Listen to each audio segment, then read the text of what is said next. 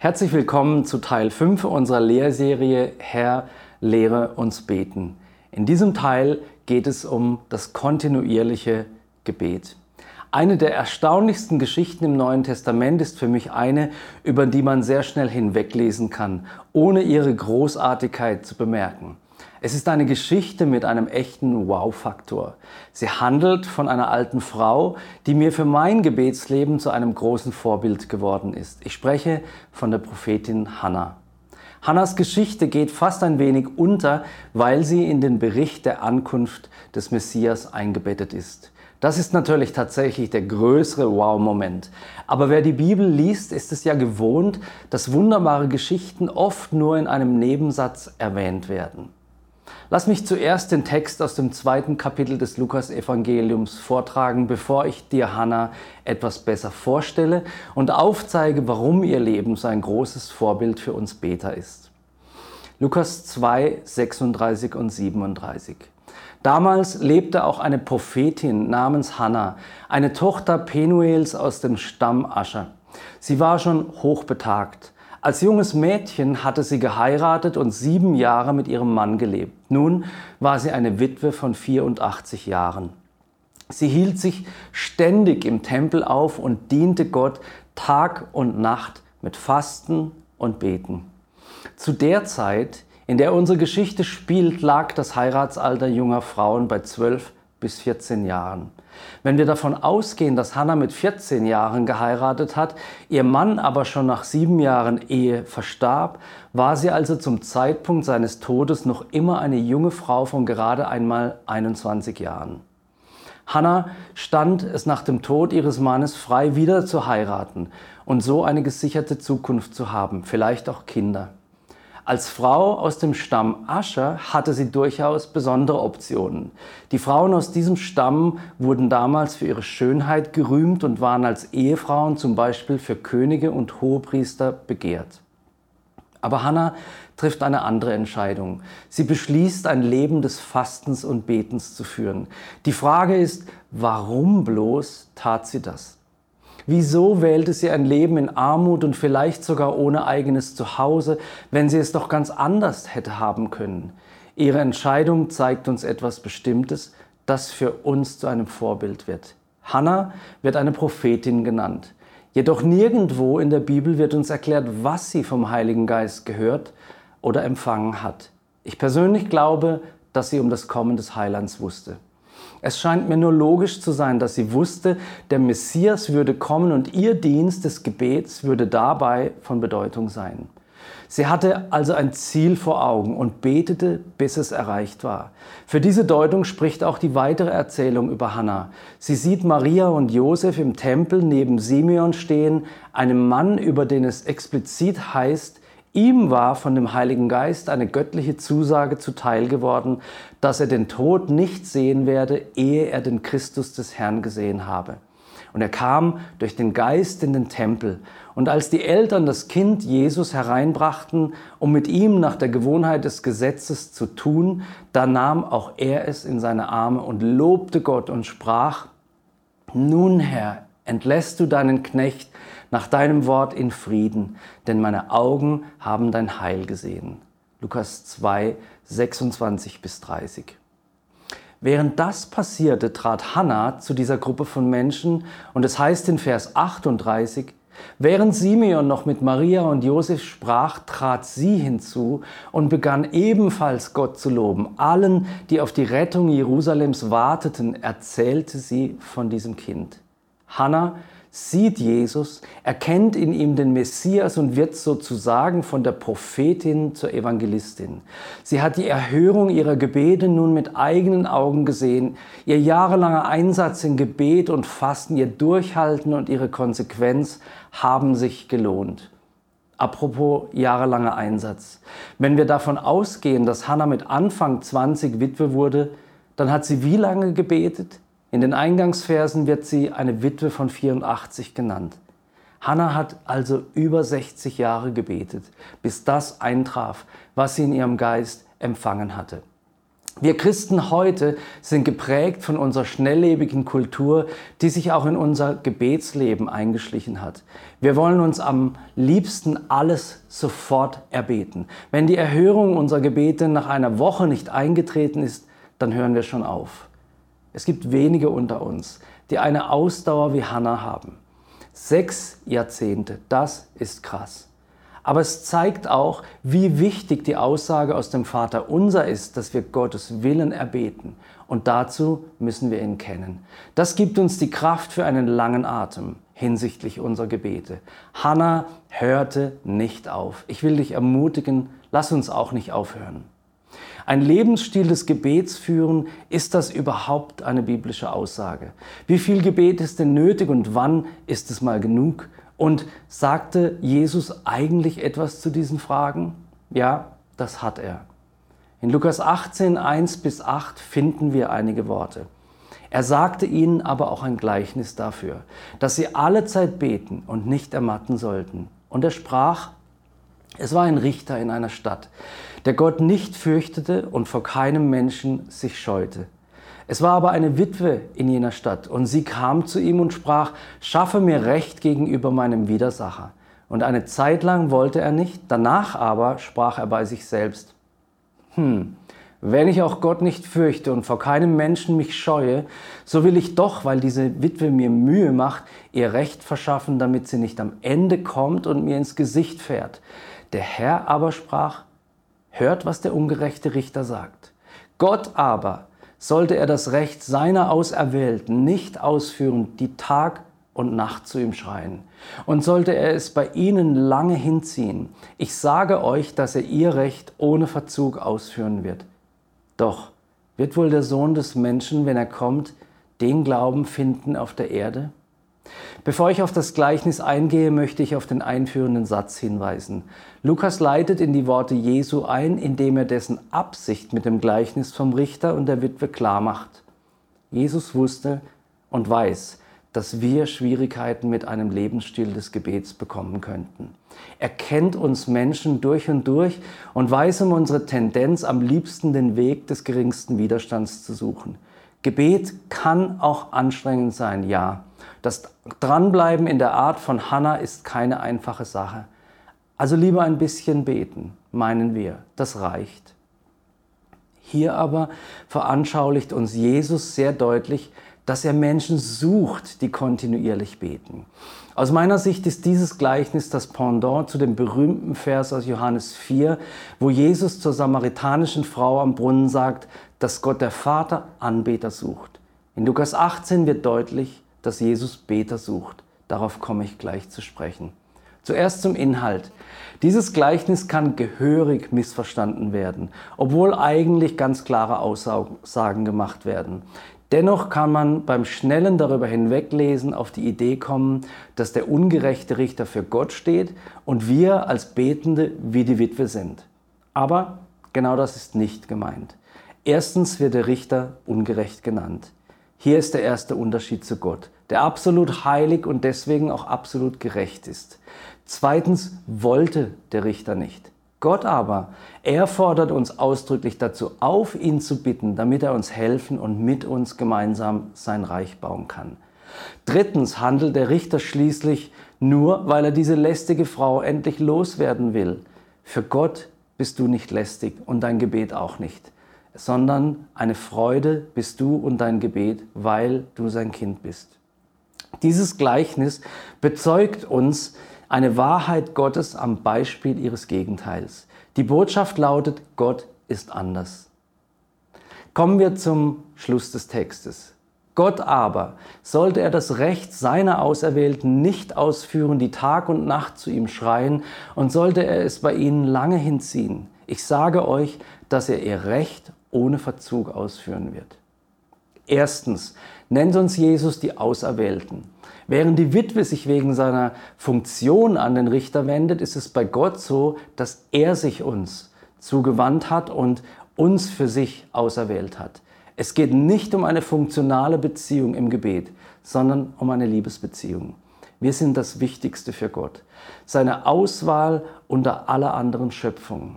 Das hat rein gar nichts mit unserer eigenen Gerechtigkeit zu tun, sondern ausschließlich mit der Gerechtigkeit Gottes. Während der Richter nicht gerecht sein und helfen möchte, schenkt uns Gott seine Gerechtigkeit, ohne dass wir sie gesucht hätten. Zweitens kommt Jesus in diesem Gleichnis, das uns zum kontinuierlichen Gebet ermutigen soll, zu einem ganz bestimmten Punkt, den man auf zwei Weisen verstehen kann, die beide Sinn ergeben. Zum einen die feste Annahme, dass es ein Kennzeichen der Auserwählten ist, Tag und Nacht zu beten. Zum anderen könnte man die Aussage aber auch so verstehen, dass Gott die Gebete seiner Auserwählten erhört, wenn sie kontinuierlich beten. Fakt ist, dass Gott sie erhört, wenn und oder weil sie Tag und Nacht beten. Manche Erhörungen benötigen Zeit, weil zum Beispiel in der geistigen Welt Kämpfe ausgefochten werden müssen oder aus anderen Gründen. Dennoch gilt die Aussage, Gott erhört ohne Verzug. Dann stellt Jesus eine Frage, die viele bisher vielleicht gar nicht in den Zusammenhang mit dem Text des Gleichnisses gebracht haben. Er sagt, doch wird wohl der Sohn des Menschen, wenn er kommt, den Glauben finden auf der Erde. Die Interpretation, Jesus spräche an dieser Stelle davon, überhaupt Glauben, also gläubige Menschen auf der Erde zu finden, wenn er zurückkommt, macht keinen Sinn. Wir wissen aus der Heiligen Schrift, dass viele Menschen bis zum Ende am Glauben festhalten werden und er eine Braut auf der Erde vorfinden wird, die ihn erwartet. Was also bedeuten seine Worte? Verschiedene Übersetzungen der Bibel verdeutlichen, was ich aus Jesu Worten herauslese. Hören wir einmal in sie hinein. Die Hoffnung für alle sagt, die Frage ist, wird der Menschensohn, wenn er kommt, auf der Erde überhaupt noch Menschen mit einem solchen Glauben finden? Was für ein Glaube? Der Glaube, dass es sich lohnt, Tag und Nacht zu beten. Die Genfer, neue Genfer Übersetzung schreibt, aber wird der Menschensohn, wenn er kommt auf der Erde, solch einen Glauben finden? Ich glaube, dass man diese Aussage tatsächlich aus mehreren Blickwinkeln betrachten sollte. Erstens aus der Perspektive des Dranbleibens, hör nicht auf, für bestimmte Anliegen zu beten. Bleib hartnäckig daran. Zweitens ist es tatsächlich erstrebenswert, ganztägig in einer Haltung des Gebets zu bleiben. Man betet dann vielleicht nicht ständig mit Worten, aber man bleibt in der Gottverbundenheit. Ein schönes Beispiel für die Gottverbundenheit ist die Geschichte des Bruder Lorenz. Er war kein sonderlich gebildeter Mann. Er war ein einfacher Laienbruder, der im Kloster mit niederen Arbeiten beauftragt wurde. Er verbrachte 15 Jahre seines Klosterlebens in der Küche, wo er für die Essenszubereitung der ungefähr 100 Mitbrüder zu sorgen hatte. Als er dies wegen einer Erkrankung nicht mehr tun konnte, wurde ihm die Aufgabe übertragen, künftig die Sandalen der Brüder zu reparieren. Bruder Lorenz war das recht, denn so hatte er mehr für das Zeit, was er entdeckt hatte und wofür er lebte, die beständige Vergegenwärtigung Gottes, womit er die Einübung ins Bewusstsein über die ununterbrochene Gegenwart Gottes meinte. Im Zentrum seines Denkens stand die Annahme, dass das Verweilen in der Gegenwart Gottes die wichtigste Voraussetzung für die persönliche Heiligung und damit für die Bereitschaft zur Nachfolge sei. Obwohl Bruder Lorenz zu einer Klostergemeinschaft gehörte, verwehrte er sich gegen die Annahme, dass wir Menschen Gott nur in besonderen Gebetszeiten oder während zum Beispiel der Messe besonders nahe kommen können. Immer wieder betonte er, dass es für ihn keinen Unterschied mache, ob er sich zum Gebet zurückziehe oder ob er mit Gott bei der Küchenarbeit Gemeinschaft habe. Er hatte gelernt, kontinuierlich in Gottes Gegenwart zu bleiben. Bruder Lorenz Lebensstil beeindruckt durch seine Bodenständigkeit und seine Verwurzelung im Hier und Jetzt. Er lebte nicht in religiöser Verzückung oder hangelte sich von einem Gottesdienst zum anderen. Sein Geheimnis war die innere Gottesverehrung, das innere Sein mit Gott, das er niemals unterbrach. Und dann gibt es noch eine andere Perspektive. Viele Gläubige haben sich danach ausgestreckt und es sind erstaunliche Lebensbilder und Früchte entstanden. Sie wollten nämlich das Wort aus 1. Thessalonicher 5,17 wörtlich nehmen und haben nach Wegen gesucht, wie sie das tun könnten. Dort heißt es, betet unablässig. Wie kann so etwas gehen? Schon im vierten Jahrhundert wollte ein Mann dieses Wort radikal umsetzen. Alexander, ein Mann aus Großasien, der später den Beinamen Akimitis von Akoimetoi, die Schlaflosen, tragen sollte. Er gehört zu den prägenden und zugleich schillerndsten Figuren aus der Frühzeit christlicher Klöster, die das ununterbrochene Gebet entdeckt haben. Nachdem Alexander sich bekehrt und sieben Jahre in der Wüste verbracht hatte, ähm, bekehrte er einige Räuber, die ihn überfallen wollten. Diese Gruppe sollte schließlich den Kern der von ihm gegründeten Mönchsbruderschaft bilden, die schnell anfing zu wachsen. Schließlich lebten einige hundert Brüder in klösterlicher Gemeinschaft und Armut zusammen und missionierten unter den umliegenden arabischen Stämmen, von denen sich einige zum Christentum bekehrten. Nachdem er ein ausführliches Bibelstudium durchgeführt hatte, gelangte er zur Überzeugung, dass Gott unablässig angebetet werden sollte.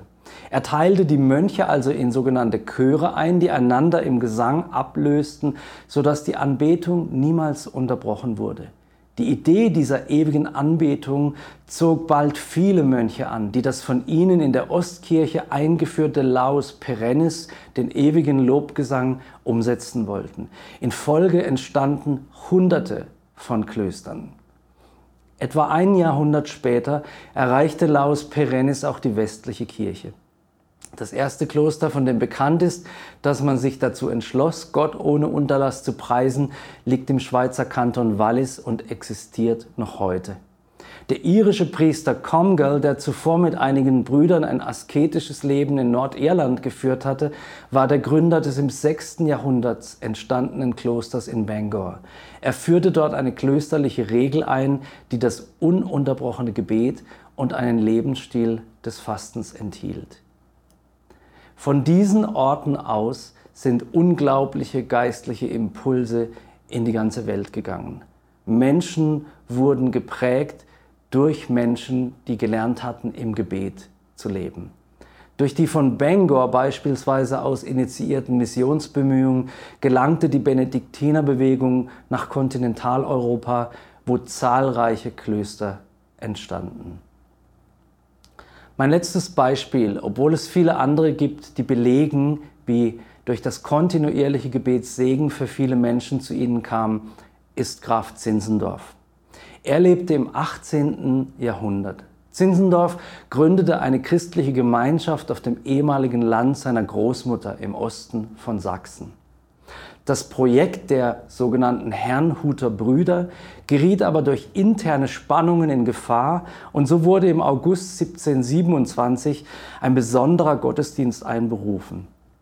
In ihm wollten die Brüder Gott ihre gemeinschaftliche Not und Trennung bringen und ihn um Hilfe bitten.